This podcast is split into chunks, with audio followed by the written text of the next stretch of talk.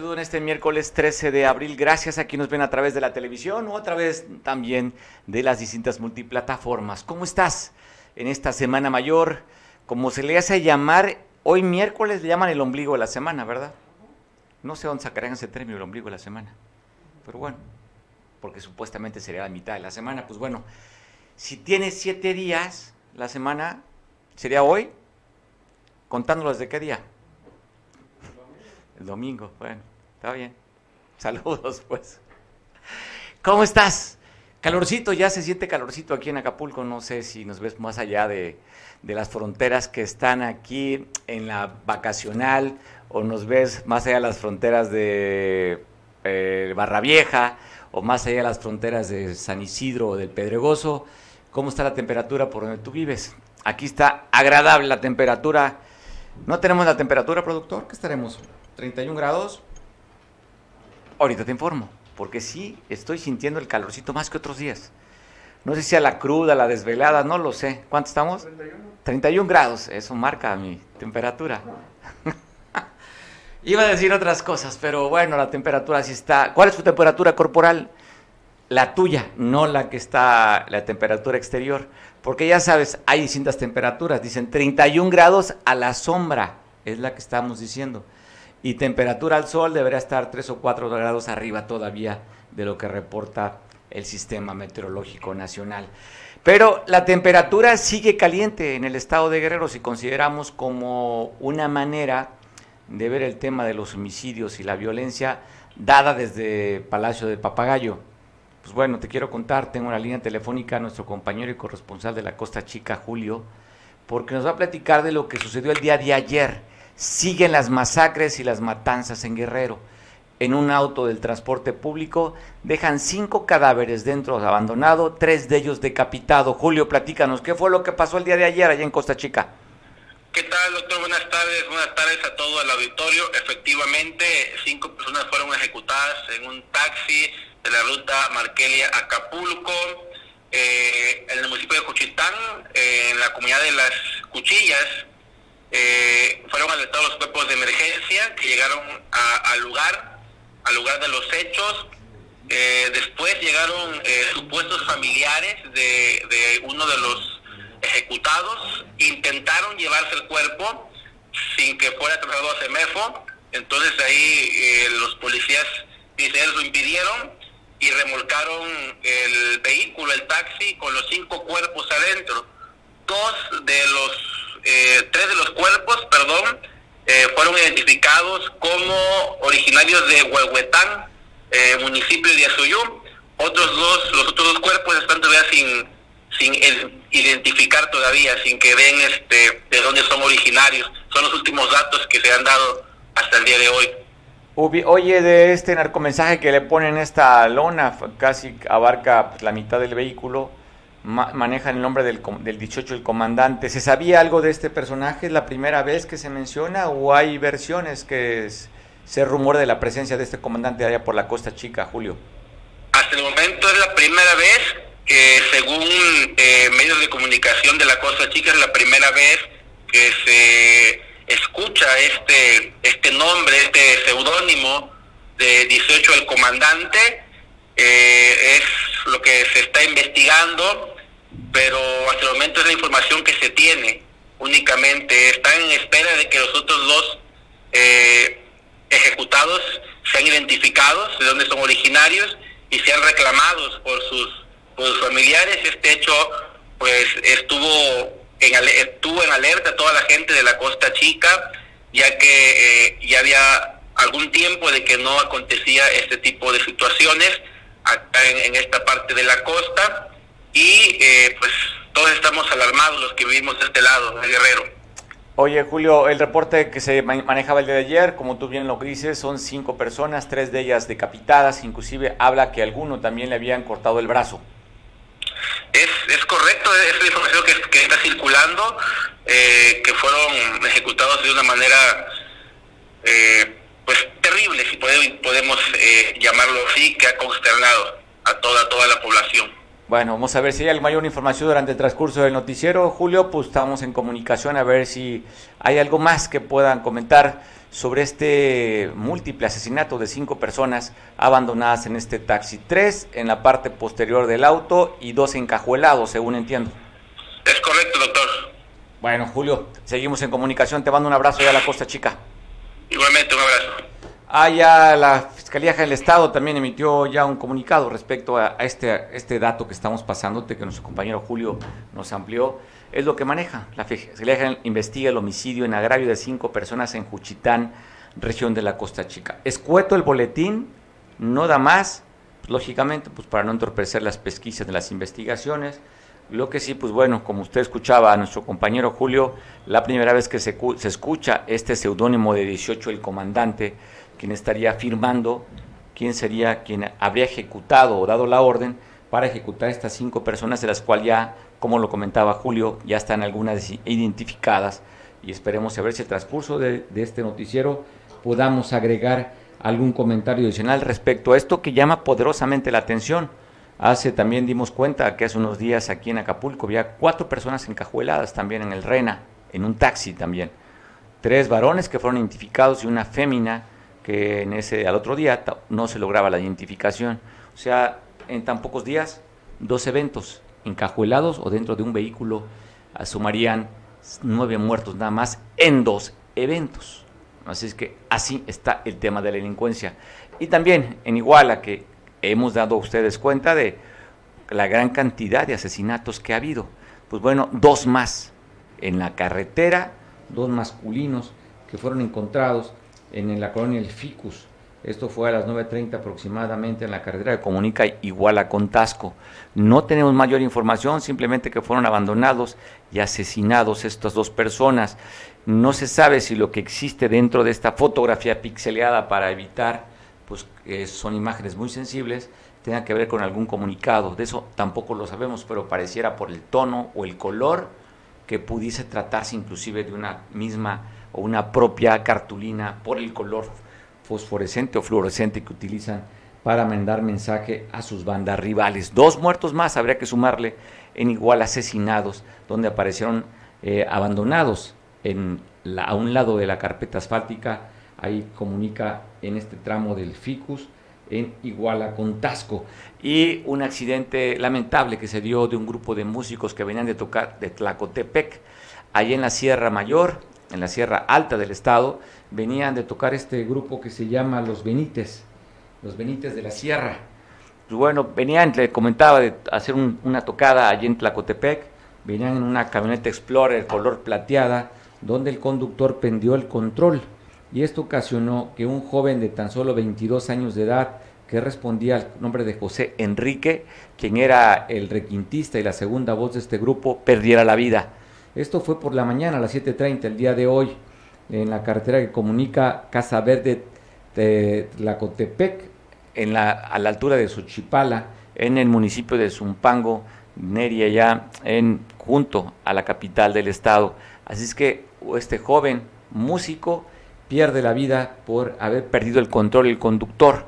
Se habla de tres personas más lesionadas en este mismo accidente en el que llegaron elementos de la Benemérita Cruz Roja y elementos también de seguridad para dar protección y para dar cuidado. Fueron trasladados al hospital de Chilpancingo los tres lesionados y nada más le comento pues esta pérdida de este músico de tan solo 22 años de edad que perdiera la vida en este accidente. Y aquí en la comunidad de los órganos, aquí en Acapulco, en la parte, en la parte eh, fuera de, de, la zona, es en la zona rural, ahí dejaron un cuerpo abandonado de una persona varón, de acuerdo al reporte, en la colonia Brasil. Ahí fue donde fue esta persona abandonada eh, a las 9.30 de la mañana aproximadamente en los órganos. No más tengo más datos, simplemente que estaba, fue torturado, fue golpeado y, y fue asesinado con un torniquete. Eso es lo que reporta, o el pequeño reporte que se existe o que nos dieron a conocer a los medios de comunicación de esta persona abandonada, sumando más un muerto en Acapulco. Y te quiero contar esta triste historia de una jovencita de 16 años de edad, ella habitante de Coajinicuilapa. Una comunidad que se encuentra en la costa chica colindando con Oaxaca. Esta joven que respondía al nombre de Frida salió de su casa, de acuerdo al reporte, el 9 de abril. Pues bueno, la última vez que la vieron fue en Oaxaca, en un lugar que se llama de los Sotos. Pues fue encontrado su cuerpo, tristemente fue muerta, no se saben las condiciones que fue asesinada, fue abandonada esta joven y ya sus familiares la lograron identificar, esta joven que la estaban buscando desde el día 9, de abril. Digo, lamentablemente fue asesinada y abandonada en este lugar muy cerca de esta comunidad de los Sotos. Así es que, pues tristemente esta jovencita de tan solo 16 años de edad que respondía al nombre de Frida Alondra, encontrada muerta. Y te cuento también, da a conocer la Fiscalía General del Estado la detención de este sujeto que usted va a ver en su pantalla. Lo están acusando por abuso sexual a una menor. Este animal, propietario de una tienda, pues bueno, la niñita fue a comprar a la tienda. Ahí con la fuerza la metió a la casa y la obligó, abusando de ella. Ya está detenido en la carpeta C-148-2022 donde se están investigando un más si tiene otros delitos. Álvaro ya está detenido por abuso sexual a una menor, este, este animal. Pues bueno. Oiga, tenga mucho cuidado, da a conocer la Secretaría de Protección Civil en el Estado esto que es de mucho interés, sobre todo si vas a recibir visitas, si tú vas a ir a la playa o pues simplemente recomendar a los turistas que a partir de hoy 8 de la mañana dan a conocer que entró el mar de fondo. Podrán eh, tener olas hasta de más de 2.4 metros de altura. Y así es que están pues pidiéndole inclusive la propia autoridad que los restauranteros, los parianeros, pues alerten de los, a los turistas de esta, este mar de fondo. Le decía, eh, empieza a golpear las costas de Guerrero desde las 8 de la mañana. Se prevé que esté hasta el día viernes pegando este mar de fondo. Ya lo sabe, no es la primera vez, es cíclico, recurrente durante varias temporadas del año se muestra este fenómeno, donde logra también inclusive en algunas partes de playa, pues invadir el agua hasta restaurantes. En mucho de la franja costera aquí del estado ya llega hasta la zona de donde están los comensales y pues llega a mojar los pies, inclusive a llevarse hasta las propias chanclas o lo que haya por ahí. Pero no es lo material lo que preocupa, sino las vidas, porque mucha gente que no conoce o no sabe nadar en el mar, tampoco sabe de corrientes y esto pues pone en grave aprieto a los turistas. Si tú vas a la playa o llega un familiar a tu casa, recomiéndalo que a partir de hoy hasta el día viernes tendremos mar de fondo. Así que en la Semana Mayor, los días de mayor turismo, mayor afluencia turística en el estado son dos temporadas, la Semana Mayor y la Semana de fin de año. Pues bueno, la naturaleza nos manda un mensaje para estar alerta y evitar que se pueda perder alguna vida. La gente viene a pasarla bien, no a, no a, a tener algún accidente. Lo importante es dar la recomendación. Así es que te estamos a ti avisando para que lo sepas y puedas auxiliar y ayudar a los turistas. La gobernadora del estado dice que no se va a tolerar violencia para niños, niñas ni adolescentes en un evento que estuvo bastante interesante, en el que estuvo acompañada por varios funcionarios de su gabinete, desde el secretario general de gobierno, la fiscal general del estado y entre otros de tantos que estuvieron ahí en la, esta instalación, en la toma de, de protesta eh, de esta quinta sesión ordinaria para el sistema de protección integral de niños y niñas y adolescentes.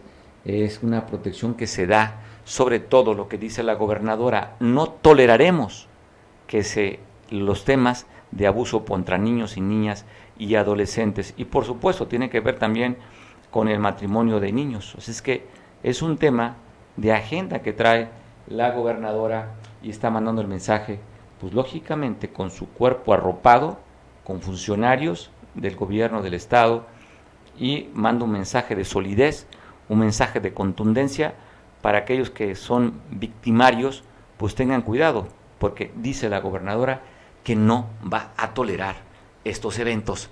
Y te quiero poner una imagen en video de lo que ha sido parte de las actividades de la gobernadora Evelyn Salgado.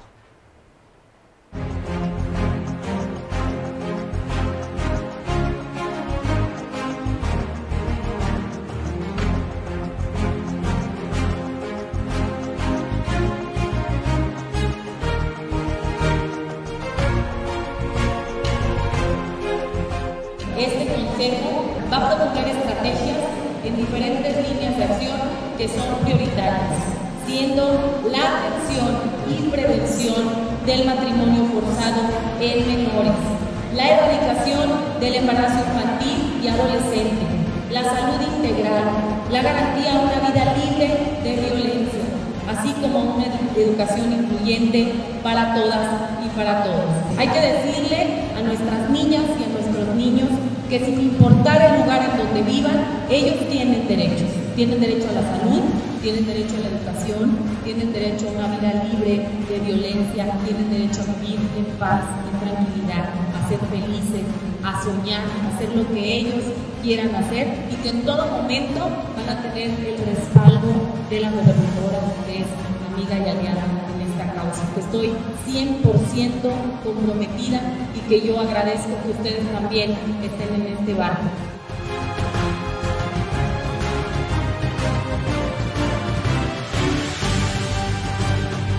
Esto va a permitir a los productores guerrerenses acceder definitivamente a mejores condiciones y a fortalecer sus cadenas de valor para impulsar el desarrollo económico en nuestro estado de Guerrero, que siempre lo digo, tenemos un estado con una riqueza impresionante.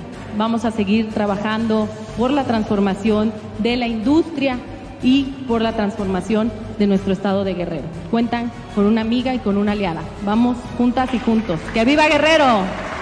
Gracias.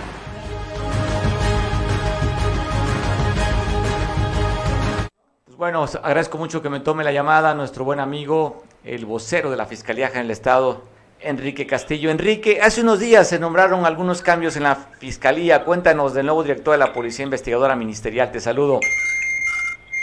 Sí, por supuesto, mi muy estimado Mario Radilla.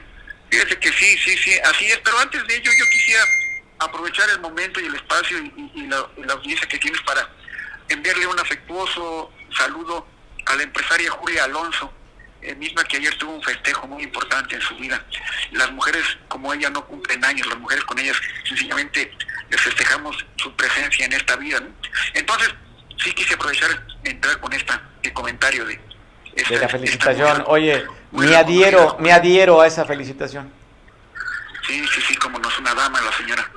Pues sí, como bien dices, eh, eh, el, eh, en la fiscalía se están llevando a cabo una serie de, de cambios necesarios muchos porque todo todo aparato de seguridad y de justicia pues tiene su tiempo de vida, ¿no? Y en este caso pues se cumplió un ciclo, hubo cambios en la ministerial, ha habido cambios en la fiscalía, de hecho, y llega un teniente coronel de sanidad del servicio de sanidad militar, abogado, eh, eh, que, que, tiene experiencia ya en el ramo, estuvo en Morelos en, en un puesto eh, similar y, salió bien librado, porque hay críticas como a todo funcionario de, de, seguridad y justicia, siempre habrá algún, alguna crítica, algún gesto que haya hecho, qué sé yo, pero la verdad que para que hubiera tomado el puesto que ha tomado el teniente coronel Rizo, es porque pasó por varios por varios este, estudios y análisis, ¿no? Entonces llega teniente coronel Rizo a la dirección de la policía ministerial, la coordinación le llevamos ahora, y empieza a trabajar, lo hace con, con profesionalismo, la verdad, no trae aspaviento, no trae el gran aparato de, que antes los policías utilizaban como, como un escudo, ¿no? Que es un profesional de la criminalística, es un abogado, te digo, militar de formación, y, y ahí está, ya estamos con un nuevo director y a esperar los, los trabajos de, de resultados, ¿no? No, Mario. Entonces, bueno, ya tiene experiencia, dice que viene del estado de Morelos haciendo actividades similares, este Enrique, no es de oficina, es operativo. Es operativo y maneja muchísimo el tema de la administración eh, en temas de logística policial. Eh, él conoce mucho de eso, no, no, no es un, no es un Robocop, digamos, pero sí es un hombre de administración profesionalismo y con la y con la dirección de la maestra, eh, eh, la fiscal, pues yo creo que las cosas van a caminar bien en las primeras fases para poder ajustarnos después a, los, a las que siguen, ¿no? Las fases ya más, más, más arriba, más elevadas, ¿no? Oye, Enrique, ¿ese, ¿ese puesto estaba vacante, estaba vacío después de que renunciaría Esteban? Es correcto, correcto, hubo, una renuncia del exdirector, capitán de la Armada de México, eh, que estaba ahí, que ya estaba retirado, de hecho está retirado, y decidió hacerse, hacerse a un lado y renuncia, y, e inmediatamente se hacen estudios, análisis, y, llega eh, Rizo a ocupar esta posición, Mario. Bueno, ¿cuál es el sentido de tus compañeros ahí dentro de la Fiscalía, el nuevo nombramiento?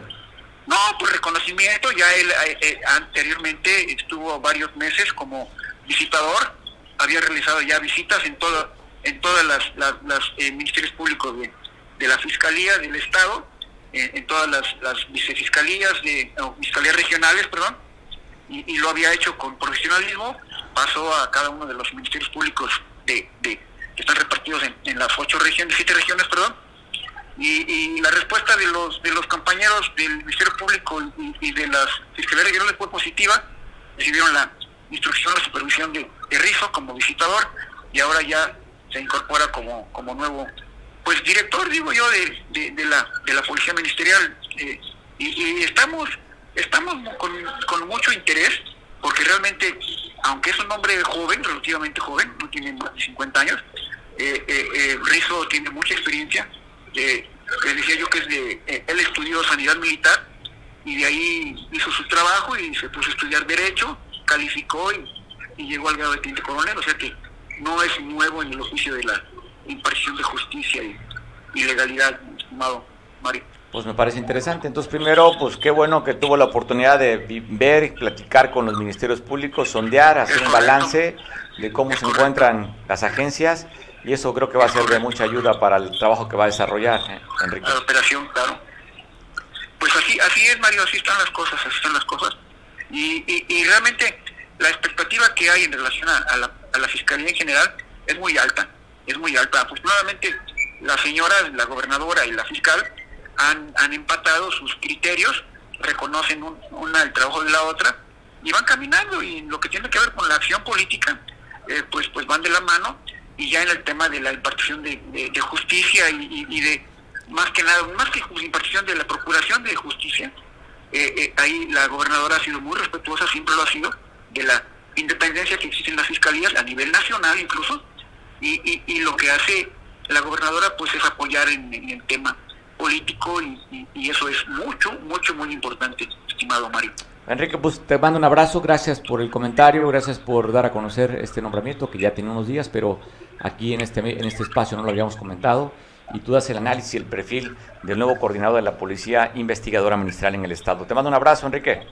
Sí, reitero mi, mi abrazo y mi reconocimiento a nuestra muy querida amiga empresaria Julia Alonso. Saludos a Julia. Gracias, Enrique. Pues bueno, en Atoyac, organizaciones se manifiestan, están pidiendo una audiencia con el subsecretario de Gobernación, Alejandro Encinas, y también con el propio Andrés Manuel López Obrador, porque dice que la 4T no ha aterrizado aún en Atoyac, esta ciudad emblemática, combativa, como ha sido, eh, donde se ha generado la lucha de Genaro Vázquez, de Lucio Cabañas, que es el emblema inclusive del propio ayuntamiento en esta administración, y donde los restos de este guerrillero están ahí en la plaza principal, ahí descansan los restos de Lucio Cabañas y hablan que a 50 años han sido engañados. Es lo que dicen este grupo de luchadores sociales de allá de Atoyac, conocidísimos allá en la región, pues quieren una audiencia, porque dicen, no ha cambiado el tema de la pobreza, no nos han hecho caso y pues 50 años de engaños llevamos ya, según a voz de estos líderes, reclamando que el discurso ha sido solo un discurso de la 4T, que en Atoyac aún no aterriza este proyecto de transformación del país. Mire, dio a conocer el día lunes, día lunes, ¿verdad? El, encargado de la, de la Procuraduría Federal del Consumidor, Ricardo Schofield, ¿cómo se pronuncia? Por ahí, ¿verdad? Bueno, si apenas hablo español, imagínense con esos apellidos raros este, se complica. Pero bueno, el encargado de, la, de la Procuraduría, Federal del Consumidor, la Profeco, da a conocer por segunda ocasión que la canasta básica más cara del país, ojo, estarían tomando una tienda de autoservicio que está instalada en Farallón. La cadena más, o sea, la canasta más cara del país está en Acapulco. Ya antes lo había hecho también esta canasta, la más cara del país, en una semana de febrero, que la midieron. Otro, la Hiper, que está ahí en la avenida Costera Miguel Alemán, que es la canasta más cara. Es decir, Acapulco, eso no es nuevo. Ya lo sabemos que los servicios aquí no son caros, son carísimos, empezando por la energía eléctrica. Eh, el pago del predial no caro, carísimo. Licencias de funcionamiento, pues qué te cuento. Y ahora, pues bueno, las cosas básicas, la canasta básica, la más cara por otra ocasión, reporte oficial a nivel federal sería Acapulco. Dan, la, el, dando el lugar del centro de esta tienda de autoservicio donde midieron y que es la más cara. Y hablando de temas económicos en el puerto, dice el encargado de la Comisión de Agua Potable del Canterado de Acapulco, Arturo Latabán, el director, que hay una cartera vencida de 1.300 millones de pesos que no pagan los consumidores. Esto no es de ahorita, ya tiene años esta cartera vencida y que el 60%, ojo, eh, 60% de los usuarios del agua potable y el alcantarillado en Acapulco no paga el agua. Y cuando vemos estas cifras y que dicen también, aquí ya sabe, todos somos el primer lugar. También en Acapulco el que más le debe a la Comisión Federal de Electricidad a nivel nacional es la Capama, 700, 750 millones de pesos debe la Capama.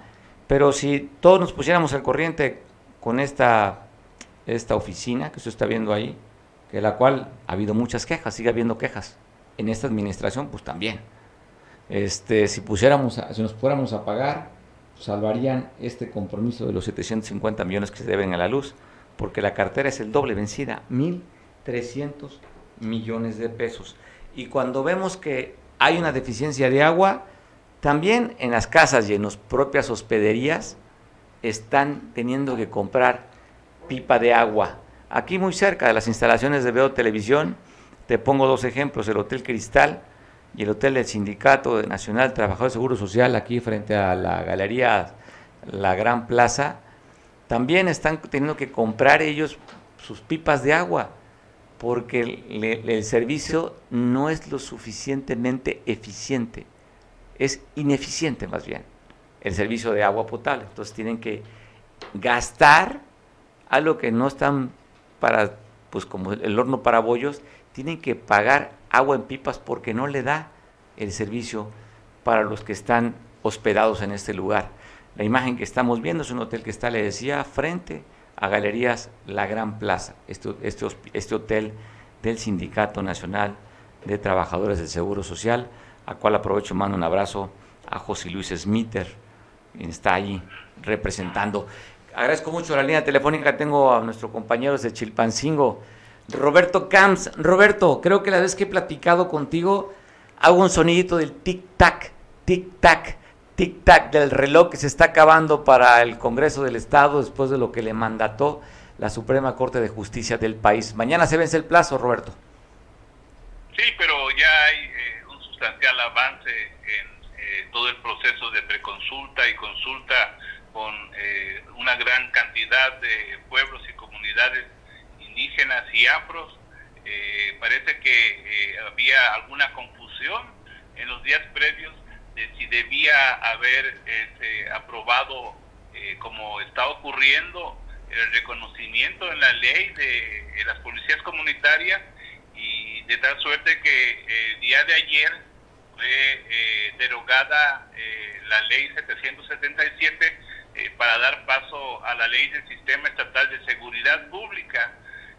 Aquí creo que sí hay que decir que se medio cumple con el mandato de la Suprema Corte porque únicamente en un artículo de manera enunciativa menciona al sistema de seguridad comunitario indígena y afromexicano, así como su policía.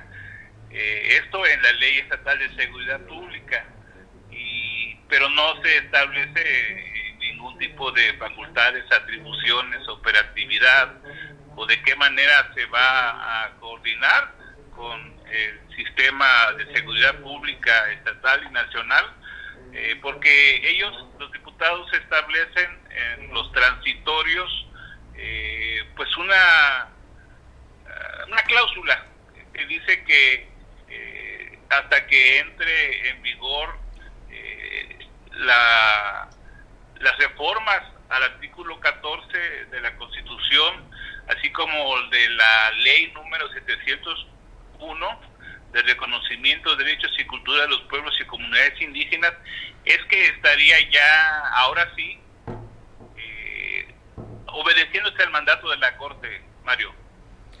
Oye, pues estaba viendo las declaraciones que publican los diarios de circulación estatal del vocero de la CRAC, esta coordinadora regional de eh, autoridades comunitarias de la Casa de Justicia de San, eh, de acá de ¿cómo se llama este sitio de la Costa Chica, hombre?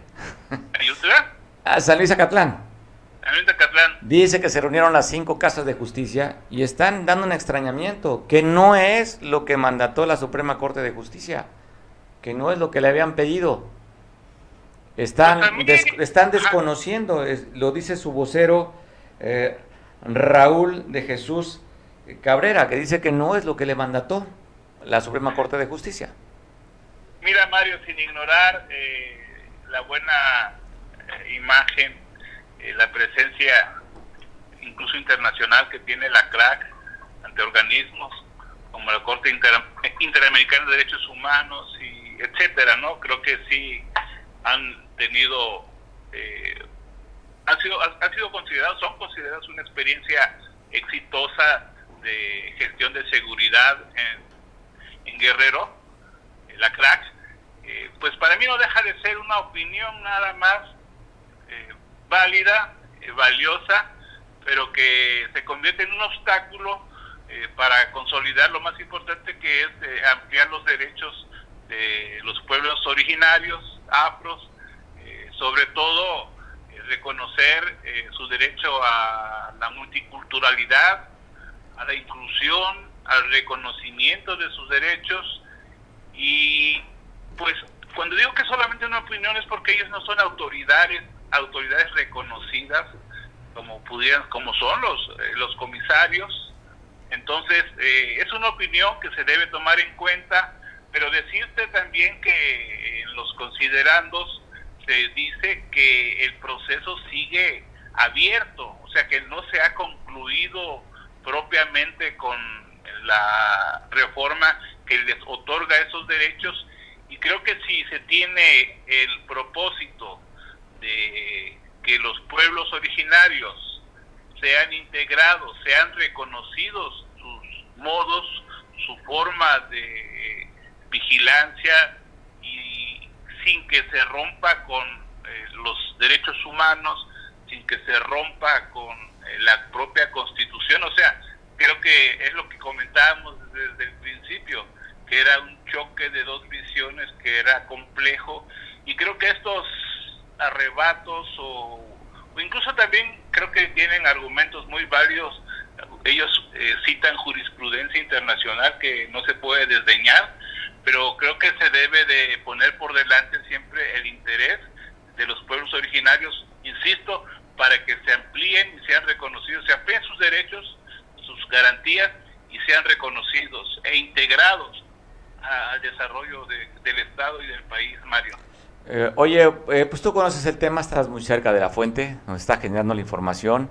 ¿Crees que con lo que han hecho los avances, porque se ha negado a la Suprema Corte de Justicia de dar una ampliación, se cumpla con el mandato para mañana, el día que se vence?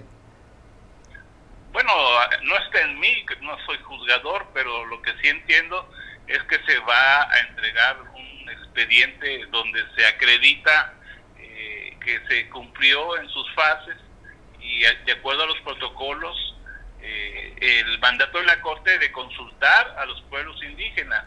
Eh, yo te digo que eh, está para fijada una fecha fatal que sería la segunda quincena y, y regreso a, a la ley 701 que todavía falta, por eso creo que pudiera tener observaciones de no haber cumplido en un 100% lo mandatado de la Corte y me refiero a esto. Ellos establecen en el transitorio séptimo que el Congreso del Estado deberá aprobar a más tardar en la segunda quincena del mes de mayo las reformas al artículo 14 de la Constitución y también eh, la nueva ley número 700 o reformas a la ley número 701 de reconocimiento, derechos y cultura de los pueblos y comunidades indígenas. Eh, la tarea se hizo, yo no puedo presuponer el sentido de dictamen que de la Corte, pero bueno, yo esperaría que, aunque sea de panzazo, pasen los diputados pase esta 63 legislatura. Oye, ese es tu el ánimo y el deseo de, de, todos para que no se rompa pues la hegemonía y los trabajos que vienen haciendo, pero por otro lado yo creo que tienen changuitos, están así los suplentes, ¿no, Roberto? Pues ya eso no lo creo, creo que hay eh, el trabajo suficiente. Mira, es que ¿Tú, tienes, oye, ¿tú tienes amuleto, Roberto? ¿Tú tienes algún amuleto? ¿Tienes algo de la suerte? Patita de conejo, o no sé, el calzón rojo te pones de la suerte, no sé qué te pones. yo, yo estoy este, aquí trabajando y creo que debe haber eh, continuidad porque hay que recordar que cuando llega un nuevo representante popular tiene una curva de, aprendizaje. No, y, bueno. con toda la experiencia que tienen, eh, tuvieron tales tropezones, creo que no sería bueno para el Congreso ni para el Estado. No, para Guerrero. Eh, que, ni para Guerrero que se caiga el total, la totalidad de los diputados sería inédito, histórico, grave. Pero también eh, no, no creo porque, te decía, desde fuera no se percibe el trabajo, pero uno que ha estado aquí dentro y son jornadas largas de trabajo, incluso hoy es un día que muchos salieron de vacaciones y los equipos técnicos están trabajando. Entonces, eh, ha habido mucho trabajo, mucha entrega, mucho compromiso eh, de cumplir eh, en la mayoría de lo que fue posible con el mandato de la Suprema Corte de Justicia, Mario. Esperemos que, que esto tenga un término correcto para Guerrero. Oye, no voy a decir feliz, pero sí que sea lo mejor para Guerrero. Claro, oye, y sería pues el mal de muchos de los mexicanos, que me incluyo, ¿no? Pasar de panzazo y a última hora cuando tuviste un año para hacerlo. Te tienes tanto tiempo para presentar la tarea y andas en la, al último día imprimiendo, yendo a la papelería, cuál es la que cierra más tarde, dónde me ponen gargolar el trabajo cuando tuvimos un año. Ahí me veo como los diputados, Roberto, y, y esperando cuando menos sacar un 6. Sí, creo que la legislatura pasada y esta han dado eh, suficientes muestras de no tener una agenda legislativa prioritaria, de no poder tener eh, los acuerdos eh, internos y de que la mayoría de Morena no le ha sido buena al Poder Legislativo, ha sido un trayecto sumamente conflictivo, en muchas etapas ha habido parálisis, una innumerable cantidad de relevos en el titular de la Junta de Coordinación Política, en el titular del líder de la fracción de Morena fue depuesto en varias ocasiones. Y estas grillas sin duda alguna eh, perturbaron la marcha del Congreso y hoy, a un año de ya inminente del mandato de la Suprema Corte que vence el 14 de abril, estos son los resultados. Un Congreso eh, cojo que camina con una patita corta y otra larga y no lleva un buen paso para cumplir con sus responsabilidades, Mario. Bueno, hay términos que funcionan en otros en otras etapas o en otros momentos de la vida. Hablas de una parálisis. Y esas parálisis son buenas en algunos en algunos momentos, ¿no, Roberto? Sí, aquí se le llama eh, parálisis legislativa. Entonces, eh, yo creo que los desacuerdos la falta de oficio político, la falta de estabilidad en el grupo mayoritario, eh, le ha cobrado factura al Congreso y lo ha hecho improductivo y hoy pues ya están eh, aprendiendo a, hacer a un lado las diferencias y trabajar juntos. Creo que también este, esta experiencia tiene eh, un aprendizaje positivo y que ojalá y que si persisten eh, o se sostienen estos diputados sigan trabajando de la mano, pero ahora sí para seguir una ruta de agenda legislativa con temas prioritarios. Ahí está el tema del aborto, ahí están eh, todavía reformas electorales en materia de indígenas, creación de nuevos municipios, el matrimonio igualitario. Bueno, creo que hay cosas que todavía eh, no están en la mesa de la discusión, pero que son parte de esta agenda prioritaria que ahora sí tendrían que sacar de manera conjunta los diferentes grupos parlamentarios, Mario. Pues bueno, yo creo que es un buen ánimo y un buen deseo. En la práctica, complicadísimo, porque se llevan todo al terreno, al terreno político y muchas veces no ven por el bien común. Cada quien llevar agua a su molino. Pero hay ahorita... Ahorita, oye, ahorita porque después de aquí, ahorita sí, sí o sí, tienen que convivir, comer, tomar café, estar juntos, ahorita porque está en juego su puesto, su chamba, que los pueden quitar si no, si la Suprema Corte de Justicia considera que no cumplieron con la tarea. Bueno, yo he escuchado expresiones, eh, por ejemplo, del diputado Héctor Apresa, de que este ejercicio de consulta eh, tendría que trasladarse a, a, otros, a otras áreas, en donde, digo, a otras reformas, en donde se, sean trascendentes y afecten a grandes grupos de, de la población para que estos sean consultados. Es el caso que también ya empieza a, generar gritos y sombrerazos eh, de, la despenalización del aborto. Hay quienes plantean que se haga consultas y foros y hay quienes piden que ya solamente se discuta en el Pleno por ser eh, en automático un, un, resolutivo para cumplir también un, un mandato de la Corte que dice tienen que legislar al respecto. Creo que pueden salir cosas buenas y no ser tan pesimistas, documentados como tú lo eres, eh, de pensar que en lo siguiente eh, se volvería al, al divisionismo en la 63 legislatura. Esperemos que no, Mario. Esperemos que no. Yo por el ánimo y el buen funcionamiento del Congreso para que esto, el, Estado camine mejor en cuestión de leyes, pues que sea así como están trabajando ahorita. Seguramente se será. Oye, ¿no se comparten la torta? no, aquí este mandamos a pedir platillos a los a las fondas de enfrente, no tortas. Ah, bueno, bueno, digo lo más práctico, comer tortas, ¿no? Ahí, cuando no hay mucho que hacer. Así es. Bueno, Roberto, ahí nos platicas después cuál es tu amuleto de la suerte. No quisiste revelarlo. No, pues el trabajo, el trabajo y el trabajo. Seguro algún amuleto, no, oye, no te paras con el pie izquierdo, no pasas por abajo de una escalera, un gato negro no te genera nada de esas cosas. ¿No te da ah, comezón nada de eso? No. A lo mejor me veo muy escéptico, muy frío, pero yo no creo en la suerte ni me confío en la suerte. Yo solo creo en el orden, en la planeación, en la disciplina y en el trabajo. Sin duda, sin duda, pero además estamos en la, en la Semana Mayor también. Y en la fe. Exacto. Bueno, Roberto, te mando un abrazo fuerte. ¿Te quedas en, estás en el Congreso ahorita? Sí, aquí estamos. Eh, más al ratito vamos a otra reunión afuera del Congreso y ya de ahí nos lanzamos para Acapulco. ¿A poco sí? Creo que ya cumplen con la chamba, o sea, ya se termina. ¿No ya se cumpliría con lo que había que dar la documentación en caso de las comisiones y eso? Están los equipos técnicos, eh, yo no soy de esos círculos, eh, elaborando los informes para enviarlos eh, para que la presidenta de la mesa directiva y quien la acompañe, el presidente de la Jucopo, doctor Alfredo Sánchez, lo entreguen a, la Suprema Corte, pues yo creo que el mismo día de hoy. Porque otra vez vimos una imagen, ¿no? Donde estaban acompañados esos dos personajes que tú mencionas, la presidenta de la mesa directiva y el, y el presidente, de la, el presidente de la Junta de Coordinación, afuera una fotografía que tomaron de la Suprema Corte de Justicia, ¿no?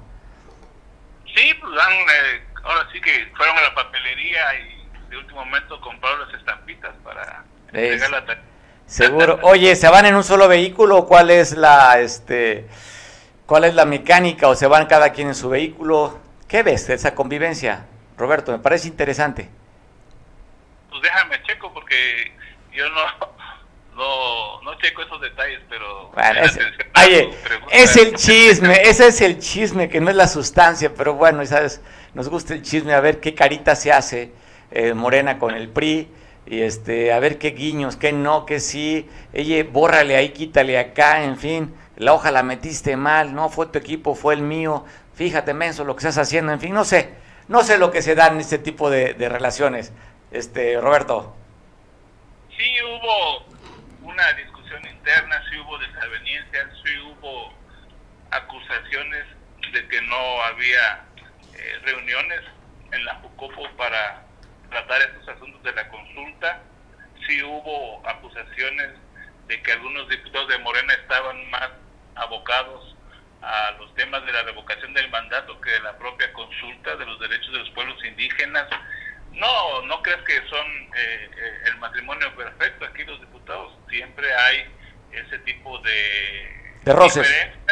Y, pues de discusiones que se dan y tiene razón, hay que ver si se van cada quien en su carrito o se van de, la manita ahí en uno solo. Bueno, vamos a ver la, la cara de la fotografía como si cumplimos la tarea, eh, vamos en paz, vamos o vamos a ver caras de preocupación cuando estén tomándose la foto afuera de la Suprema Corte de Justicia. Yo creo que la imagen dice mucho más que mil palabras. Veremos cómo está esa foto, esa cara de ellos dos.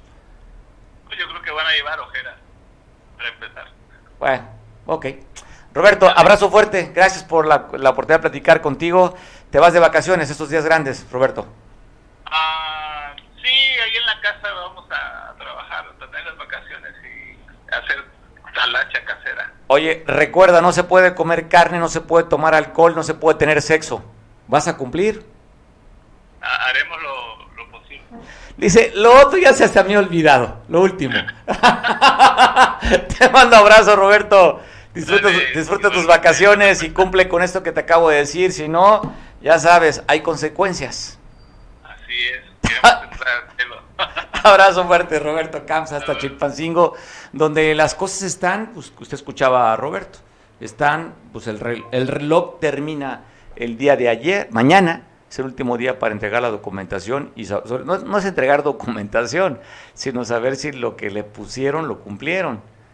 Esto, eso va a ser interesante, que dice la Suprema Corte de Justicia, cuando hemos escuchado voces, por un lado, de la UPOEC, no siendo tomando en cuenta, ustedes han escuchado en varias ocasiones a su líder, lo hemos entrevistado aquí en repetidas ocasiones sobre este mismo tema y otros, pero ha dicho que no ha sido tomado en cuenta esta unión de pueblos que Bruno Plácido encabeza y lo que declaró para los medios, eh, un medio de circulación estatal, el vocero de esta de, de la CRAC, de San Luis Acatlán, de la Casa de Justicia de allá, en el que pues tampoco están conformes con lo que hicieron el trabajo los diputados del mandato que hizo la Suprema Corte de Justicia. Vamos a ver, sería inédito si así sucediera, que esperemos que no, de verdad, y bien lo decía Roberto, imagínese que lleguen los suplentes, muchos de ellos sin experiencia en el trabajo legislativo, que llegaran los suplentes de todos los diputados, pues sería terrible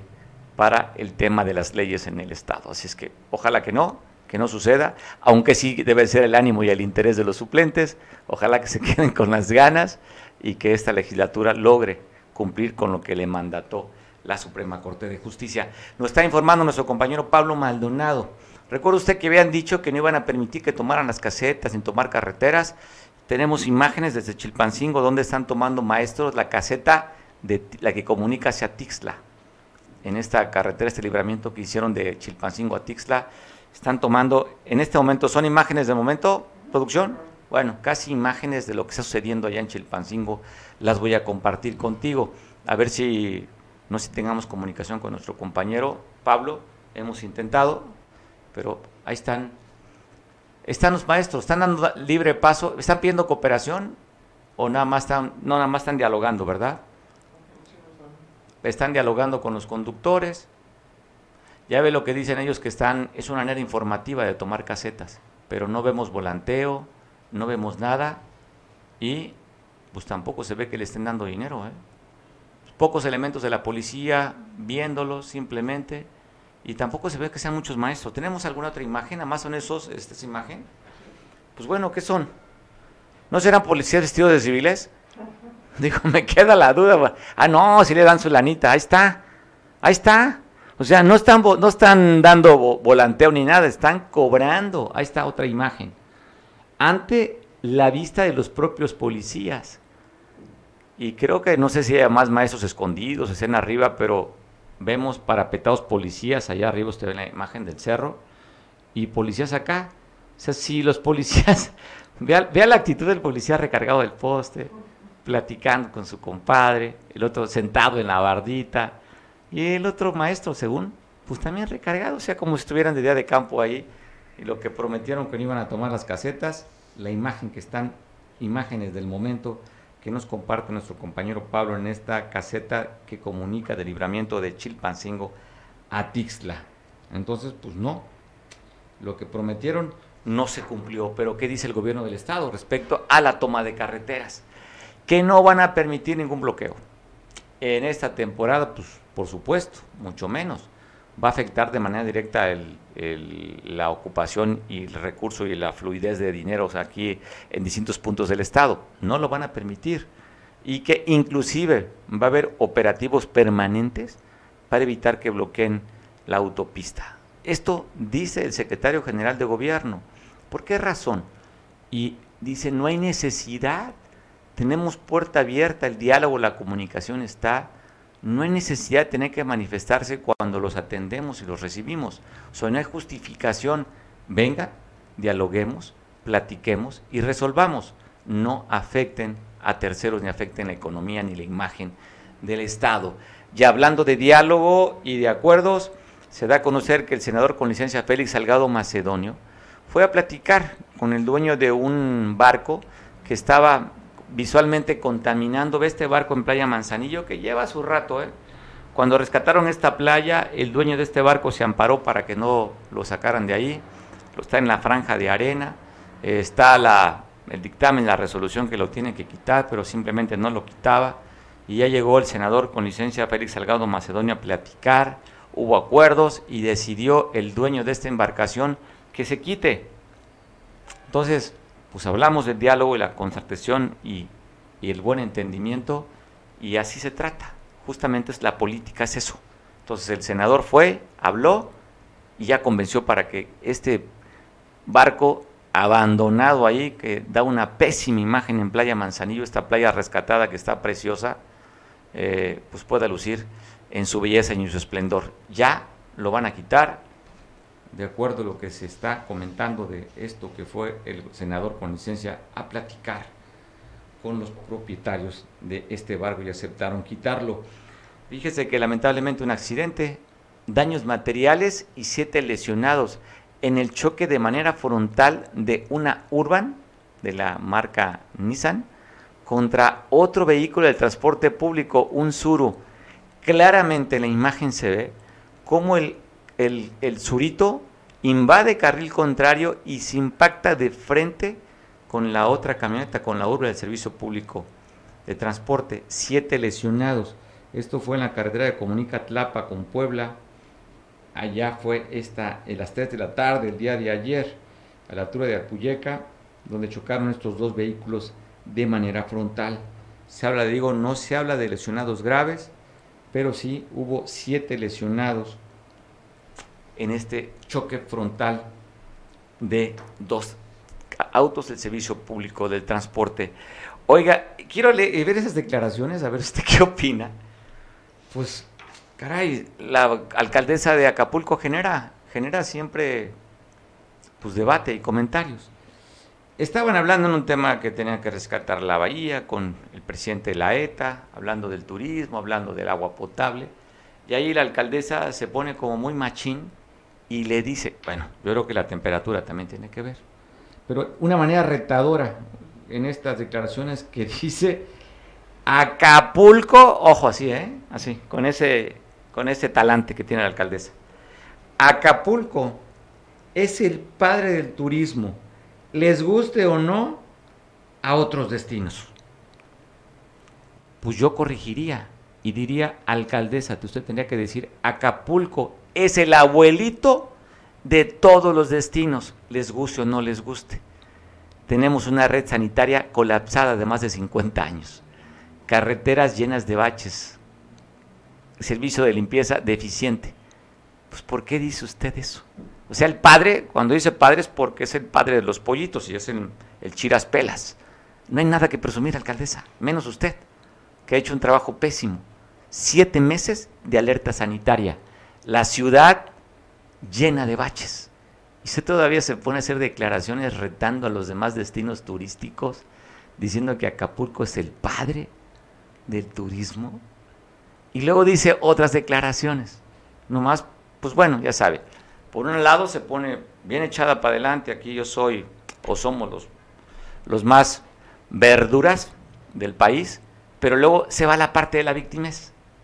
Y dice en, otra, en ese mismo foro, eh, debo decirles, dice, toman imágenes con aras de afectar el destino. o sea, yo soy un fregón, pero ¿sabes qué? Pues también me quieren dañar, me quieren afectar. ¿Cómo les encanta victimizarse? Y no sé si sea parte de esto, de esta generación de políticos que les encanta victimizarse. No, usted debe ser responsable.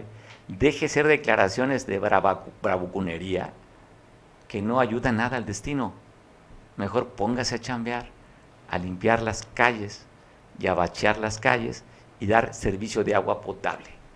Nada de andar presumiendo lo que no somos. Somos los abuelitos del turismo con una ciudad. ¿Cuántos hoteles nuevos se han construido en Acapulco en los últimos años? Pregunto. Pues pocos. ¿Cuántos usted conozca? No hay hoteles. Yo creo que qué bueno que salga a vacacionar a otros destinos para que vea cómo se mueve en el mundo. Si se va a la Ribera Maya, cualquier cantidad de hoteles. Para los cabos, hoteles nuevos siguen construyendo cada día.